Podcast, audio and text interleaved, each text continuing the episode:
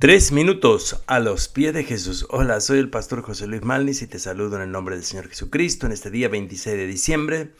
Seguramente ya un poco más cansado de tanto festejar y compartir, pero créeme, es un tiempo maravilloso el tiempo de Navidad y recordar justamente aquellos hechos maravillosos de la Navidad de nuestro Señor Jesucristo, el nacimiento de nuestro Señor Jesucristo. Yendo un poco más adelante, ya cuando Jesús tenía 12 años, imaginemos, Jesús había crecido como un niño seguramente normal como cada uno de nosotros, pero tenía una característica muy particular. La Biblia relata que Jesús era un niño sumamente inteligente. No solo inteligente, ya con 12 años, un niño independiente.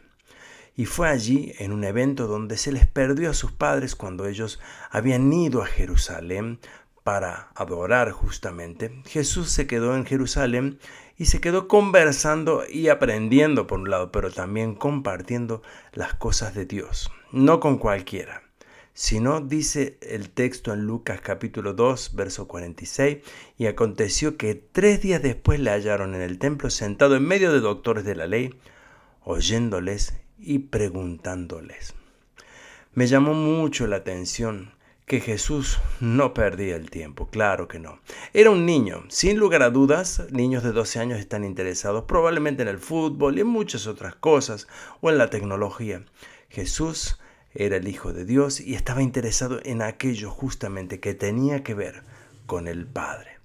Qué maravilloso. Dice que toda la gente que le escuchaba a Jesús se maravillaban por su inteligencia y sus respuestas. Y cuando le veían, se sorprendían su madre también se sorprendió cuando él le dijo, y aquí estoy en los negocios de mi padre. Lentamente todos entenderían lo que Jesús sería, lo que él haría.